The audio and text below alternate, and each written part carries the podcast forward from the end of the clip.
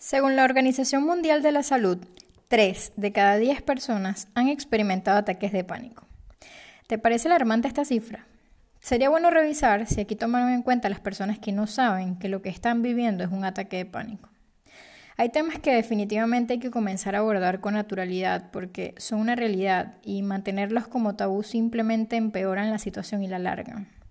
A los 16 años fueron mis primeros ataques de pánico y no supe lo que me pasaba hasta aproximadamente los 24 con otras crisis. Así que hablar de esto lo siento como una deuda con cuanto ser humano tengo cerca, porque muchas cosas influyen, pero el conocimiento siempre te da poder.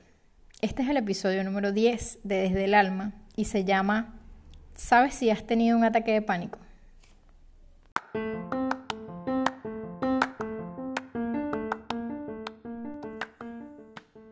Steffi dice que todos tenemos una cajita donde vamos guardando nuestras experiencias, aprendizajes y herramientas. En este podcast, ella te irá revelando todo lo que lleva en la suya y lo hará desde el alma. Te dejo con ella. Bienvenida, bienvenido.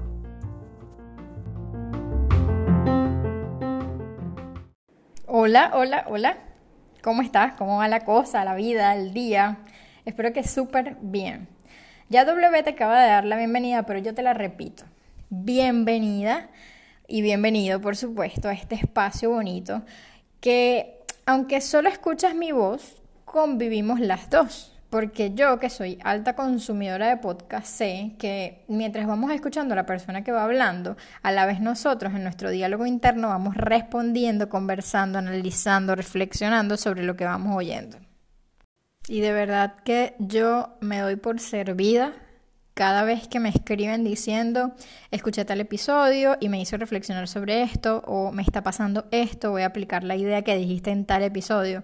O sea, ese generar movimiento en ti, ese alumbrar el espacio, eh, hacerte ver hacia otro punto diferente al que acostumbras, es mi intención y mi motor.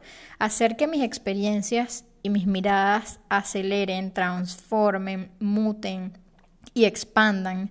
Tus formas de mirar algo es, uff, o sea, me doy por servida.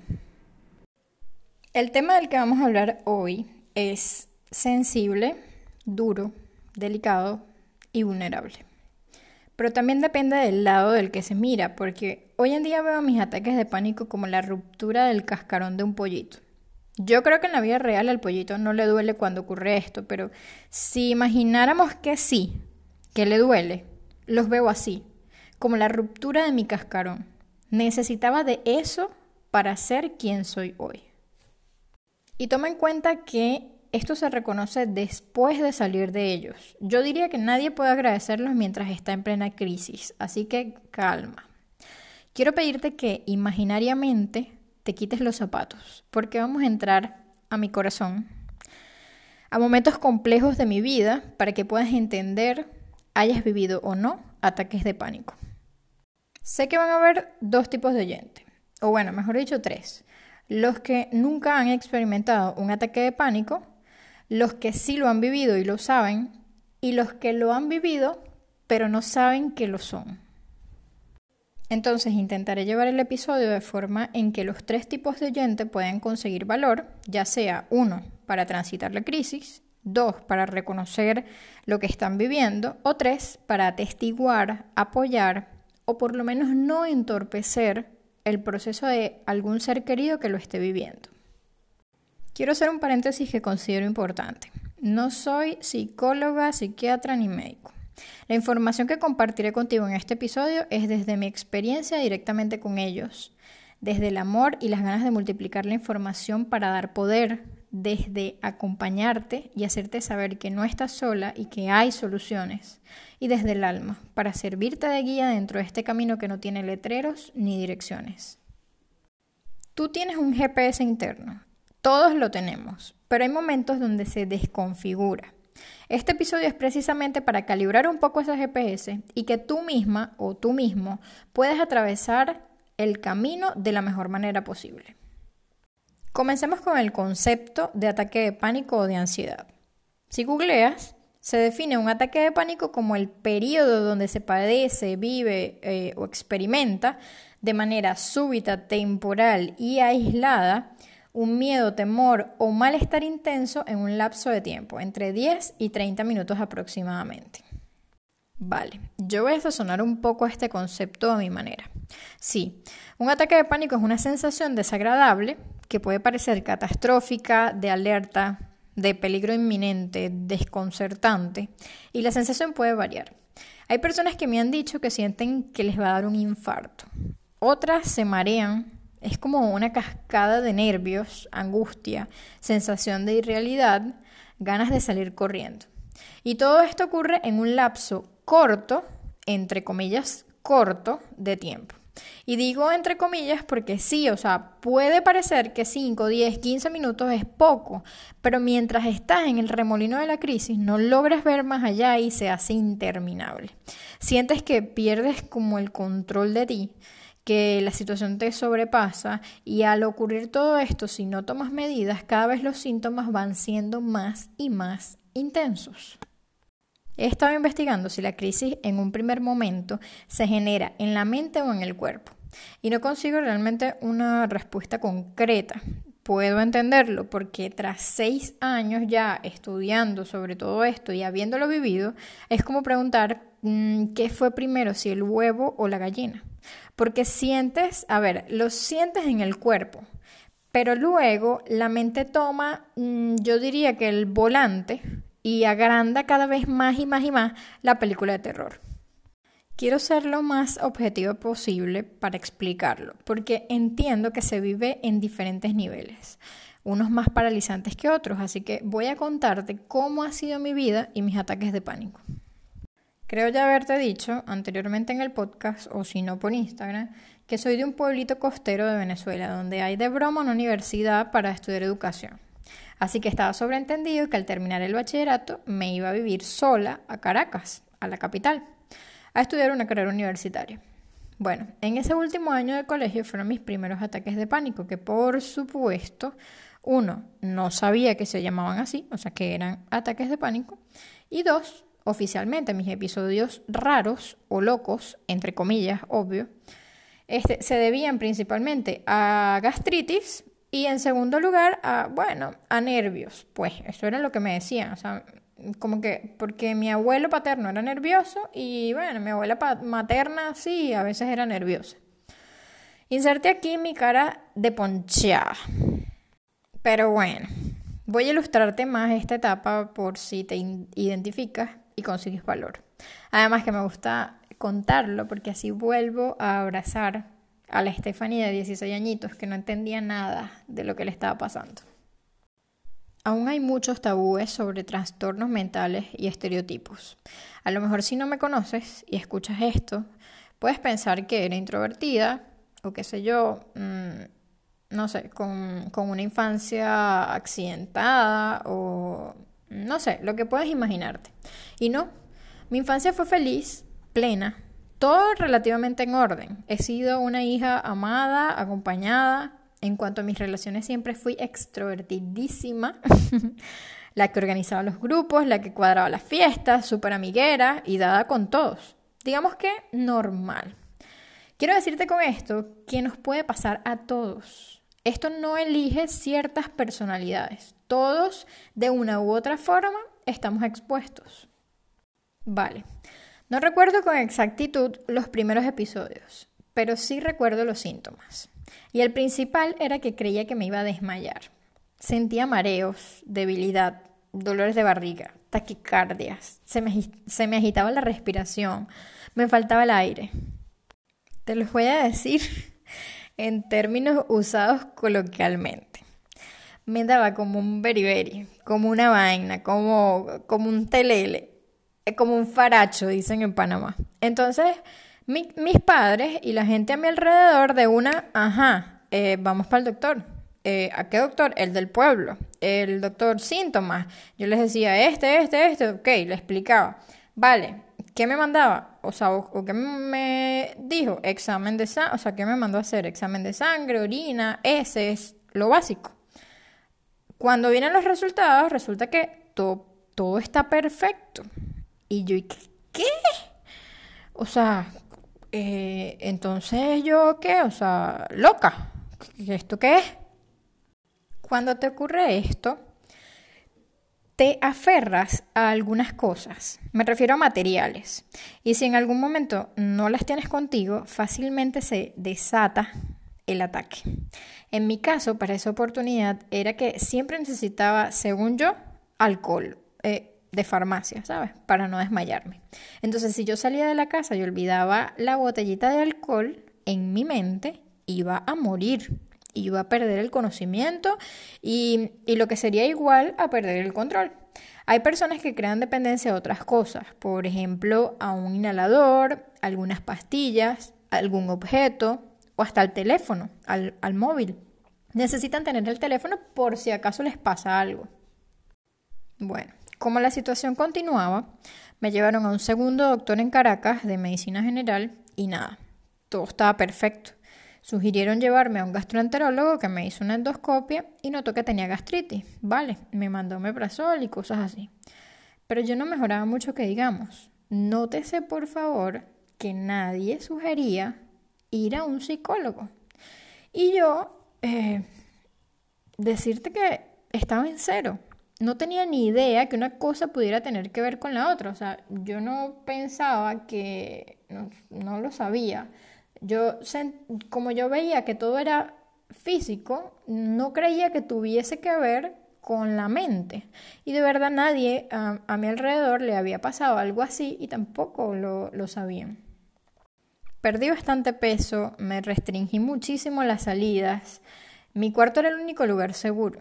Mis padres, imagínate, sin entender mucho, porque es que estando afuera es difícil darte cuenta lo que está viviendo la persona internamente. Entonces, bueno, una persona del pueblo le, le dijo, eso parece brujería.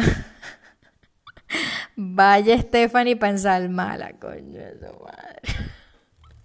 Yo respeto ampliamente las creencias de todas las personas, pero eso tampoco me ayudó a mejorar.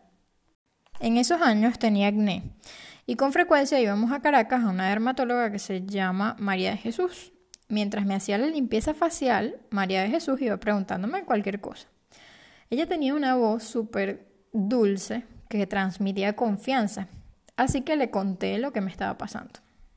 María de Jesús me enseñó dos técnicas de respiración que hoy en día, 14 años después, uso. No a diario, pero forman parte de mis herramientas cuando me siento ansiosa o un poco fuera de mí. ¿Y sabes cómo se le llama esto? Meditar. Así que sin ese nombre, María de Jesús me enseñó algo muy valioso en mi vida y en las ideas compartiré más de esto contigo. Por cierto, más nunca supe de María Jesús. Un día fuimos a pedir cita y ya no estaba. No nos dieron explicaciones, así que, bueno, que sepa que cada vez que la recuerdo, mi corazón se llena de gratitud por darle un poco de paz a esa niña angustiada por todo lo nuevo que se le venía.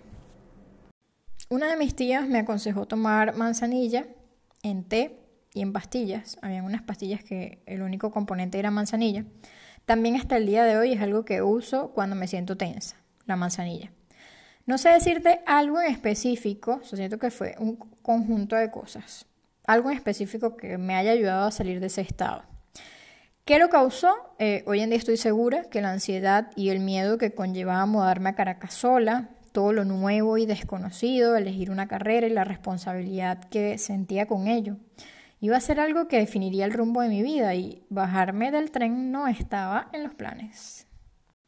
Recuerdo una conversación mágica que tuve con mi abuelo paterno, que a sus treinta y pocos años fue recluido tres meses por nervios.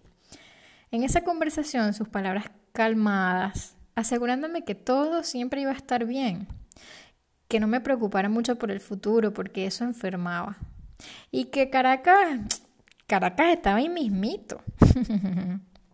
Definitivamente mi Estefanita de 16 años lo sintió como si la tomaran de la mano para el resto de la vida. Pero no. Esas historias así de vivieron felices para siempre no son las que cuento yo. O bueno, O sea, sí, pero no.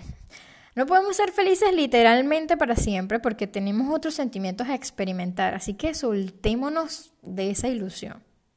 Digamos que la suma de todo esto, la distracción del fin de curso, la super fiesta de graduación, el viaje y los nuevos amigos de la universidad, también me dijeron indirectamente, disfruta que todo va a estar bien.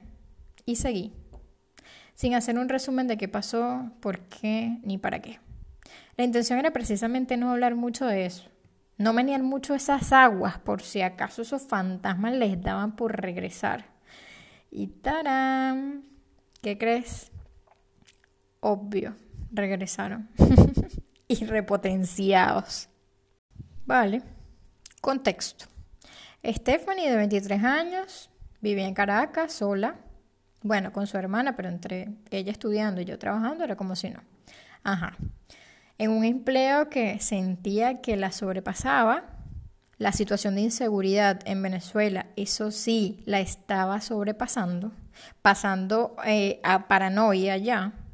Graduada, con una licenciatura que presentía que se iba a guardar en el bolsillo al no ver oportunidades de hacer vida y cumplir sus sueños allí, en su país, en lo único conocido, pues ella aguantó, aguantó, aguantó, hasta que su cuerpo dijo, este, mira, mamadita, o sea, mm, yo necesito que tú te des cuenta que esta situación no es viable, hija mía.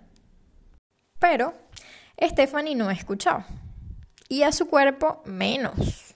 Estaba muy ocupada trabajando. Y trabajando y solucionando problemas reales. O sea, mm, el pedido llegó incompleto. Las exhibiciones no estaban surtidas. El, proveedor venía para hacer la compra, calcular los precios y estar alerta a que no se apareciera el Sundecop porque si no, mm, para la mierda la tienda. Al salir estar atenta de los motorizados, el dinero no alcanza. O, ¡ay! Llegó papel en el central madeirense. Y abro aquí un paréntesis porque yo sé que actualmente esas son pequeñeces para los problemas que hay en Venezuela, pero era mi realidad año 2013. Entonces, como te decía, Stephanie estaba muy ocupada en problemas reales como para escuchar a su cuerpo. Así que no le quedó de otra a su cuerpo que gritar más y más fuerte. Bienvenidos, mm, y no tanto, los ataques de pánico. Pero en este momento iban aunados a problemas estomacales. Y Stephanie arrimó para un lado los nervios y se enfocó en descubrir cómo diera lugar qué pasaba en su estómago, porque algo pasaba, ella lo sentía. Fui a varios gastroenterólogos, me hicieron múltiples estudios, entre ellos endoscopia de nuevo y colonoscopia, y no tenía nada. O bueno, sí, el doctor me dijo, tiene síndrome de colon irritable, y eso no se cura, se controla. Pero yo quería, o mi mente quería, un diagnóstico más rebuscado, algo más importante, puede sonar loco, pero yo quería tener algo, o sea, por lo menos que justificara lo que estaba sintiendo. Ya antes había sido diagnosticada este síndrome y yo, la verdad, solo quería que el médico me dijera, mira, tienes esto, haz este tratamiento, tómate estas pastillas y ya. En un mes estás como eras antes. Wow, y de verdad hoy mm, escucho esto y me parece duro. Si has vivido esto, me entenderás. Porque el trabajo que se hace para trascender un trastorno mental es arduo y nadie lo hace por ti. No hay pastillas mágicas ni atajos y es duro darte cuenta de algunas cosas, pero se puede. Te ilustraré esto con un cuento que echa Wayne Dyer en su libro La fuerza de creer, y es el cuento de la llave. Resulta que una noche estaba un hombre viendo que su vecino estaba en la puerta de su casa cerca del poste de luz como buscando algo. Minutos después el hombre decide acercarse a ver si podía ayudarle. Eh, le pregunta qué le pasa, que, que si lo puede ayudar. Y el vecino, agradecido, le dice, sí, por favor, estoy buscando las llaves de mi casa. El hombre le dice, ah, caramba, eh, ¿Y cómo son? ¿Recuerda la última vez que las vio? ¿Dónde cree que se le pudieron haber caído? ¿Aquí? Y el vecino le dice, no, eh, fue adentro de la casa. Y el hombre le pregunta, pero bueno, y entonces, ¿para qué la estás buscando aquí? Y el vecino le dice, ah, es porque es, que allá adentro no tengo luz y aquí afuera sí. Mm, parece tonto, ¿verdad? Pero te cuento que muchas, pero muchas veces buscamos soluciones, respuestas, mensajes y hasta llaves afuera, cuando todo está adentro de nosotros mismos. Ya te he dicho en otros episodios que amo a Wendy y deseo luz donde quiera que esté. Vale. En mi caso, yo seguí intentando sobrellevar los síntomas, mm, aún haciéndome la loca con los nervios, entre comillas, y solo viendo el lado del estómago, controlando la alimentación, evitando el café y las bebidas alcohólicas, pero hasta ahí. Y trabajando en el plan para irme del país, así que mm, si has emigrado entenderás que esto multiplicó por dos o por mil la situación. Y me fui. Me mudé a Panamá, nunca había ido y no conocía a nadie allí. Me fui con mi novio en ese entonces y te digo que la dinámica fue ruda. Yo suelo recordar siempre lo bonito, pero pues al generar este episodio siento admiración por mí misma para sobrellevar la situación porque cuando vives ataques de pánico la única testigo eres tú. Solo tú sientes y conoces la dificultad que resulta hacer cosas tan sencillas como salir a la calle a direcciones que no conoces, en rutas de bus que ni idea, a entregar mm, un currículum, por ejemplo. Cuando estas crisis se van agudizando y dejamos que, que vaya pasando el tiempo, los síntomas se convierten en nuestra realidad. Te arropan de tal manera que sueles hasta olvidar un poco cómo eras antes de esto. Esto que no sabes bien cómo llamar pero que indiscutiblemente te está quitando calidad de vida. Y te digo algo, esto no se ve en las fotos de Instagram.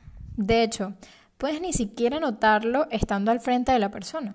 Así que, una vez más, te digo, seamos amables y no creamos en la perfección que refleja una foto. Pero bueno, a meses de llegar a Panamá, en mi segundo trabajo conocí a quien considero mi primera maestra, mi querida señora Diana. Era la encargada de la tienda donde comencé a trabajar. La señora Diana creo que tenía unos 50 y algo de años y tenía una filosofía de vida que yo no conocía. En una de esas tardes, hablando de todo, me senté en confianza y le conté lo que me pasaba. Ella no lo había vivido, pero su escucha atenta, sin juicios, fue sanador. La señora Diana comenzó a compartir conmigo su forma de ver la vida, de vivir desde el amor, de practicar la bondad, el no juicio. Me presentó por YouTube a seres con un mensaje invaluable para mí, como Deepak Chopra, Wayne Dyer, Louis Hay. Conocí en ese momento qué era la meditación por su nombre y ella queriendo o sin querer, sembró en mí una semilla que hoy en día es un árbol tan gigante y fuerte. O sea, abrió una puerta por donde únicamente podía pasar yo sola. Y por ahí me fui. Y no me he detenido. Desde aquel julio de 2014. La señora Diana es una persona común y corriente. La amo. Y cada vez que puedo agradezco de verdad que haya compartido conmigo sus conocimientos. Ella fue un faro que emitía su luz y yo era un barquito perdido en alta mar. Si me preguntas qué deseo ser hoy, quiero ser un faro. Gracias, señora Diana. Ah, y nunca subestimes mostrar tu luz. Es que no sabes qué barquito anda por allí perdido y hasta sin querer terminas guiándolo. Te voy a compartir ahora 10 herramientas o ideas que pueden guiarte en momentos como los que te he mencionado a lo largo del episodio. Vamos a ello. La recomendación número uno, sin lugar a dudas, es que busques ayuda de un especialista. de un experto que tiene los conocimientos necesarios y puede darte la mano en el proceso. Salir siempre va a depender de ti, pero buscar a un profesional puede ahorrarte un montón de malos ratos y además que todos los beneficios que obtenemos post terapia son maravillosos y te sirven para toda la vida. Busca a alguien con quien te sientas cómodo, que haya feeling y te genere confianza. Esta sería la recomendación ideal, pero digamos que por X o por Y motivo no puedes, como fue mi caso. Pues venga, hagámoslo a mano, a pulso, que se puede, que te lo digo yo.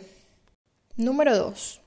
La meditación yo digo que la comenzamos por necesidad y la continuamos porque terminamos dándonos cuenta que a mediano y largo plazo ayuda hasta con más de por lo que la comenzamos a practicar. Ya en varios episodios te he hablado de la meditación como herramienta porque estoy segura de lo necesaria y beneficiosa que es, pero para los ataques de pánico considero que es indispensable. Te digo cómo la veía yo. La meditación era mi medicamento, era mi medicina. En plena crisis me costaba respirar y ni de vaina podía obligarme a oír una meditación guiada donde estuviera porque me daba, me desesperaba más. Pero sí buscaba respirar profundo todas las veces que fuera necesario y enfocarme en cosas que estaban ocurriendo a mi alrededor, porque así me soltaba, o sea, esa era la sensación que me, me soltaba de esos pensamientos que buscaban de envolverme. Cuando meditamos, estamos en el presente. La forma más fácil es enfocarnos en la respiración. Cuando respiramos conscientemente, ocurren cambios en nuestro cerebro, como también le llega más oxígeno. Y a mí me gustaba imaginar que cuando estaba teniendo la crisis, en mi mente los pensamientos eran como nubes que estaban todas aglomeradas en mi frente, en la pantalla de mi mente. Y al respirar era como viento eh, que llegaba a mi cabeza y los movía me daba la sensación de despejar el cielo. Actualmente cuando siento ansiedad o una emoción muy fuerte de ira o de miedo, es automático respirar. Esto también ayuda a gestionar las emociones, a tomar tiempo, ¿sabes? A hacer una pausa para responder de mejor manera. Y pensar que respirar es gratis. Así que dale. A la idea 3 le llamo autoacompáñate. ¿Cómo puedes acompañarte a ti misma? Abrazarte, decirte, bueno, mira, realmente no entiendo lo que nos está pasando, pero estamos juntas. Me gusta mucho una frase que dice, nunca estarás sola mientras tú mismo no te abandones. Todo el día, a toda hora estamos hablando con nosotros mismos. Hay una voz en tu cabeza que genera el diálogo interno y esa es la mente. Pero tú participas en esa conversación. Reconoces cuando a veces tienes una opinión dividida. Por ejemplo, una tú dices, sí, sí, sí, vamos y, la otra dice, ay no, mejor como que, mm, como que no. Ahí existen dos voces y una es tu mente y otra es tu conciencia. Eckhart Tolle en su libro El poder de la hora dice que la conciencia es como la madre y la mente es como la hija. Tú puedes involucrarte en esa conversación y así acompañarte. Lo ideal es que haya armonía en ese espacio, que te trates como una amiga, que te apoyes y te defiendas, que intentes todo lo que sea necesario por sentirte mejor. Con esta idea de la autocompañía vamos a la siguiente para que revises algunos aspectos. La idea 4 es autoconocerte. También lo he mencionado mucho en episodios anteriores y te he dicho que nuestro cuerpo es una casa y esa casa tiene una inquilina que eres tú. Tienes que conocer a tu inquilina. Entonces, yo creo, pienso y siento que los ataques de pánico ocurren cuando no conocemos a la inquilina y hay un desacuerdo interno, una desalineación, hay algo que está desvinculado. Nosotros estamos conformados por cuatro partes, que serían cuerpo, mente, alma o conciencia y corazón. Así que coge cuaderno y lápiz y revisa estas áreas con autocompañía. Puedes preguntarle a tu cuerpo qué quiere decirte. Hace poco en el confinamiento sentí una especie de ataque leve y obvio se prenden mis alarmas y voy de una a revisar. Estuve un par de días preguntándome, evaluando estas áreas y mi mente decía, oye, pero no entiendo. Sea, si todo está bien y enumeraba en casa bien, económicamente bien, familia bien, salud bien, creativamente bien. Entonces, bueno, yo practico conversaciones frente al espejo y mirándome los ojos mi mente me decía, conchale, de verdad no entiendo, estuve revisando y no sé por qué me envíes ese mensaje si yo revisé y todo está bien. Y la respuesta que me llegó fue, obvio que no entiendes. precisamente porque no te has dado cuenta de lo que está pasando, es que te estoy avisando de esta forma. Para mí eso fue como boom. Revisé mejor y reconocí una situación ajena a mí que me estaba consumiendo. O sea, yo quería ayudar, pero estaba tomándome el tema personal y no me estaba dando cuenta que me estaba afectando. Así que puse límites, me alejé un poco y bueno, por ahora no han habido más avisos. Entonces pregúntale a tu cuerpo qué pasa, qué quiere decirte, qué es lo que te está haciendo daño o está desalineado y no te estás dando cuenta. ¿Por qué suena la alarma? Puedes hacerlo de tres formas. Al espejo, como te comenté, mirándote los ojos, por escrito, o pedir que las respuestas te lleguen mediante sueños. Te hablé de cuatro partes. En el área de la mente, observa si hay prisa, si hay turbulencias, cómo es tu diálogo interno, cuál es la historia que te cuentas. A veces he tenido la sensación de que mi cuerpo está detenido y mi mente va corriendo. Gran parte de todo esto ocurre en tu mente y pasa lo que te dije al principio, de qué fue primero, si el huevo o la gallina, porque la mente está turbulenta y el cuerpo reacciona. Ves en tu cuerpo los síntomas, sientes el dolor del pecho, el dolor de barriga, las ganas de ir al baño, el mareo, y tienes la certeza de que es real. Y esto es lo que le llaman la trampa del pánico. Así que fácilmente comienzas a buscar la llave afuera, queriendo que un cardiólogo o un gastroenterólogo te diga que sí pasa algo y te dé una receta para solucionarlo. Te abrazo, porque yo estuve allí. Haz siempre todo lo que creas necesario, pero recuerda buscar la llave donde se perdió. Para trabajar la mente, las ideas posteriores te ayudarán. Para tu alma, te comparto una frase que dice Evelyn de la cuenta de Instagram El Poder de Ser y es, el alma sabe lo que la mente ignora. Tu alma tiene toda la información y toda la sabiduría. Tienes el deber y el derecho de oírla de quitar capas para que puedas reconocerla y actuar con ella de brújula. Cree en tu intuición, cree en tu poder sanador, cree en que eres sabiduría pura.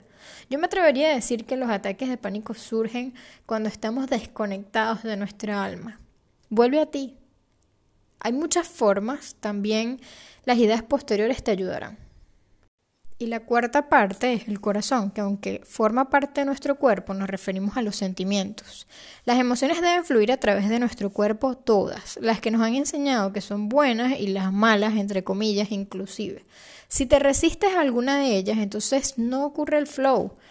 En episodios anteriores te mencioné que la doctora Christian Norrup dice que nuestro cuerpo es como un río y dejar sentimientos atrapados, apretados, enjaulados, es como que en ese río se caiga un árbol.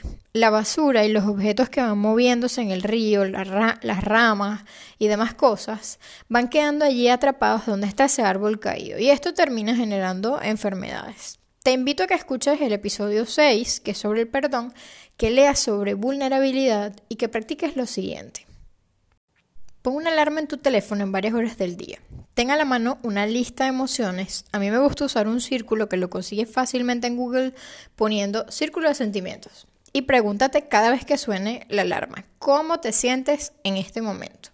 Respóndelo según cómo te sientas obvio buscando allí la emoción en el círculo. Lo puedes anotar en tu blog de, de, notas y así vas. Uno, nutriendo tu vocabulario emocional. Y dos, conociéndote e identificando tus emociones. Un nivel pro es cuando reconozcas que tienes una emoción intensa, vayas al círculo y digas, ah, mira, mm, no estoy triste, me siento vulnerable. O no estoy cabreado, me siento atacado. O no es felicidad, me siento es eufórica o valiente o satisfecha. Pruébalo y me cuentas. Vamos con la idea 5 que es trabaja en alinearte. Es lo mismo lo que quieres hacer, lo que dices que vas a hacer, lo que sueñas con hacer, con lo que realmente haces. O cambian las frases hacer por ser. Todas las ideas terminan llevándote al mismo camino. Conociéndote es que reconoces qué quieres, qué sueñas. No siempre es fácil ni rápido alinearnos, pero reconocerlo es el primer paso. Haz un plan, acompáñate. Crea y da pasos pequeños hacia lo que realmente eres. Alimenta las cuatro partes de ti. Nútrelas. Perdona. Cuídate. Quiérete. La idea 6 es básicamente lo que me ocurrió con la señora Diana. Y me refiero a que busques a alguien que te escuche sin juzgar, así sea online. Tú y todos tenemos un algo que llamamos intuición que puede reconocer cuando un espacio es seguro. Echa un ojo a tu alrededor, familia, amigos. Si revisas bien estoy segura que lo encontrarás. Y si no, estoy a la orden. Escríbeme. La idea 7 es busca la naturaleza. Hay una técnica que se llama grounding que trata precisamente de esto, de que por medio del contacto con ambientes naturales puedes relajarte, reducir los niveles de estrés, reconectarte y recargarte. Todo es y somos energía. Hay varias formas de practicar grounding. Mi preferida es metiéndome al mar o a ríos. De rato en rato siento la necesidad de sumergirme en el agua. Uso un snorkel y me hundo lo más que pueda para ir subiendo poco a poco e ir observando todo lo que hay allí adentro. Los peces, las piedras, algas, los rayos del sol entrando en el agua. Bucear se me hace tan parecido a meditar. Estás allí abajo, sola, tú contigo, en el momento presente. Sé que no todos tenemos la posibilidad de hacer esto, pero puedes usar otras opciones. Tus pies descalzos en la grama, en la tierra, en la arena. Abrazar a un árbol, tocar animales. Aquí yo con Chimi y Agapito, que son mis gatos, tengo mi terapia asegurada. Y lo que estoy practicando recientemente es tener en la casa plantas. Es mi nuevo hobby. Siempre pensé que era mala para la jardinería y he descubierto que estaba totalmente equivocada. En Instagram comparto sobre esto y he observado en mí, en mí, sensaciones nuevas al sembrar, plantar, cultivar y cuidar maticas. Me sorprendo mucho con cada hoja y con cada flor que nace, o sea, flipo, como dicen aquí. De verdad que me enloquezco cuando hay una flor nueva. Lo que más te llame la atención, hazlo con plena conciencia y con intención. Y esto se une a la idea 8, que es crea rituales que te den paz. Esta para mí es la clave que me ha ayudado a mantener cierto balance o equilibrio en mi vida. Buscar lo que me dé paz, darle valor a la calma, He trabajado en bajar mi ritmo y mudarme a un espacio alineado a lo que sentía que necesitaba. Mi ritmo de vida en Panamá, aunque logré estabilizarme estando allá, eh, notaba que el tráfico me tumbaba todo el trabajo que hacía en mí. Mi empleo realmente me encantaba, pero mi tiempo libre era muy poco. Y el mar, que es importante en mi vida. Al principio te dije que me crié en un pueblito costero a cinco minutos de la playa. Entonces acá el mar no era tan accesible. Así que poquito a poco, con esfuerzo, con un objetivo fijo, me mudé. Vivo en Tenerife, que es una isla hermosa, con muy poco tráfico y mar por donde lo busques. Recuerda la idea 5. Trabaja en alinearte. Así que crea tus propios rituales de paz. Por ejemplo, un tecito de manzanilla antes de dormir, una bebida rica al despertar, un libro que te enganche, un baño a la luz de las velas, ir a clase de baile o bailar en tu casa. Yo hago algo que le llamo terapia de tambores. Tengo un playlist en Spotify con mis canciones de tambores preferidas y me desplayo bailando ahí unos minutos con los pies descalzos. Muevo la energía de mi cuerpo, me conecto con el movimiento, mejoro mi estado de ánimo y lo más importante de todo, sacudo las caderas. Te invito a que un día pruebes. Escríbeme y te paso el, link del playlist o busca el género de tambores. Los de mi tierra son un solo pueblo o, y tambor urbano.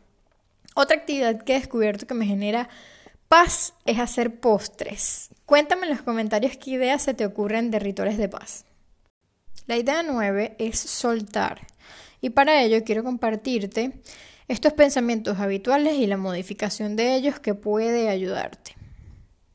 Solemos decir, uy, no, mejor yo me quedo callada, no le digo a nadie, es mejor que nadie sepa que me siento así. Mejor pensar. Esto no es para avergonzarme, le puede pasar a cualquier persona. Si lo digo, si pido ayuda, podré mejorar más rápido. Pensamos, ah, qué mierda, ¿por qué me siento así? No puede ser, por, o sea, ¿por qué me pasa esto? es más productivo pensar, ¿qué puedo aprender aquí? ¿Cuál es el mensaje? ¿Para qué estoy viviendo esto. Normalmente piensas, tengo que estar totalmente segura de que todo está bien, todo es seguro y no hay ningún riesgo. Modifícalo por. Yo fluyo con la vida, no necesito tener el control, todo va a estar bien. Cuando pruebes alguna herramienta, puedes pensar, más vale que funcione, esto tiene que funcionar y exactamente así. Mejor, suelta, hazlo y dite, vamos a intentarlo. Si funciona, bien. Y si no funciona, bien también. Continuamos y probamos otras cosas. Aunque hay personas que no apoyan las afirmaciones positivas, a mí sí me gustan, las promuevo y me hicieron bien. Repetirme que estaba a salvo, que me sentía serena, que todo estaba bien, en calma, definitivamente me ayudaba. Si te resuena, inténtalo con tus propias frases. La idea 10 es edúcate. Infórmate, lee, investiga, crece, busca información, escucha otras experiencias. El conocimiento es poder. Hay una cuenta que me gusta mucho en Instagram que se llama Desansiedad. En general hay muchas cuentas que suman y millones de autores. Solo tienes que disponerte a buscarlos. Haz limpieza en tus redes sociales y permite que la información que te llegue sea alineado con lo que necesitas. Evalúa cómo te sientes al leer ciertas cosas y elige con criterio propio. En mis tiempos, hacer una limpieza profundísima de cuentas de noticias y de política me salvó la vida, yo diría. Tú ves, tú das permiso a qué mensajes entran por tus ojos y pasan a tu mente, cuerpo y corazón. Así que elige bien. Para finalizar, quiero compartir contigo una técnica que seguramente no está avalada científicamente, pero es mi favorita la uso y la seguiré usando para siempre. En aquellos años, Daniela Vascope creó los Vasco Tips. Están en YouTube. Son videos cortos de diferentes tips para desarrollo personal, motivación, entre otros. Y ella en su momento habló de esta técnica. Yo incrédula la probé y para mí ha sido mágico. Es una técnica japonesa que consiste en arropar con tu mano derecha a tu dedo índice izquierdo por unos minutos. En esta cultura se dice que ese dedo, el índice izquierdo, corresponde al miedo y de esta forma obtienes sensación de seguridad. Esto lo hice y lo hago actualmente cuando siento miedo. Pruébalo, no te digo más, ya me contarás. Hace unos meses, conversando con Fede de la cuenta Cómo abrir los ojos, le conté sobre esta técnica y me dijo, wow, me lo cuentas y tengo la imagen de cuando los niños agarran el dedo de los padres para sentirse seguros o ir acompañados. Y para mí fue boom. O sea, porque es que no lo había pensado y me parece demasiado cierto. Así que muy posiblemente esta sea una de las explicaciones. Me pareció súper lindo que mi niña interna tenga de dónde sostenerse. Quiero agregar que si convives con una persona que experimenta actualmente ataques de pánico, mi muy resumida recomendación es que seas incondicional con sus peticiones. Obvio todo coherente, pero por ejemplo, si te dice, por favor, quiero estar sola, vaya. Me quiero bajar del bus, vamos. Necesito alcohol que me voy a desmayar y esta es la vez número 15, venga alcohol. Eh, no quiero salir porque me da miedo, pues no salimos. O lo que sea que acuerden, pues. Mm, yo tuve esta incondicionalidad en mi peor crisis y lo valoro y agradezco muchísimo. Mi pareja de ese momento no entendía con claridad lo que me pasaba, pero su apoyo y compañía fue importantísimo. Ya quien está viviendo en primera persona estas crisis tiene suficiente como para que su pareja o sus seres queridos sumen más problemas cuestionando y dificultando la situación. ¿No te parece? Si te interesa más sobre esto, ideas para acompañar a quien vive ataques de pánico, házmelo saber y lo comparto. Experimentar estos trastornos no te hacen mejor, peor, débil, fuerte, más, menos, nada ocurre, se vive, se aprende, subimos, bajamos, nos mantenemos. Nuestra sensibilidad y poder de levantarnos sí lo creo arrechamente una fortaleza. Te digo con todo mi corazón que se puede. Recuerda que estoy aquí, tienes la forma de contactarme. Ahora pues por supuesto que quiero saber tu opinión, tus respuestas, tus cuentos, tus ideas, tus rituales, tus herramientas. ¿Sabes dónde, no? En mi cuenta de Instagram, Steffi Guillén. Allí colocó una foto, aunque a veces es un video, pero normalmente es una foto con fondo blanco donde tiene el número del episodio y el nombre, pero más fácil y rápido, sin pele, lo consigues con el hashtag desde el alma y el número del episodio. Por ejemplo, el de este será desde el alma 10. ¡Wow! 10. Tenemos 10 episodios, eso me llena de mucho orgullo y sin ti allí escuchando, nada tendría sentido. Gracias siempre por estar, por escuchar, por compartir. ¿Conoces a alguien que haya sufrido un ataque de pánico? Mándale este episodio. ¿Qué te parece si en tus grupos de WhatsApp abres una conversación sobre este tema? Esta idea se me ocurrió luego de escuchar el podcast de Eneo, por si no saben de ti, el episodio sobre salud mental que me gustó mucho. Hablemos sobre estos temas. No sabes la ayuda tan grande que puede ser para alguien tener por lo menos idea de qué le está ocurriendo y de qué forma puede salir de allí. Un abrazo súper, súper grande. Nos vemos en el próximo. Yo soy Stephanie Jen y esto es Desde el Alma. Chao, chao.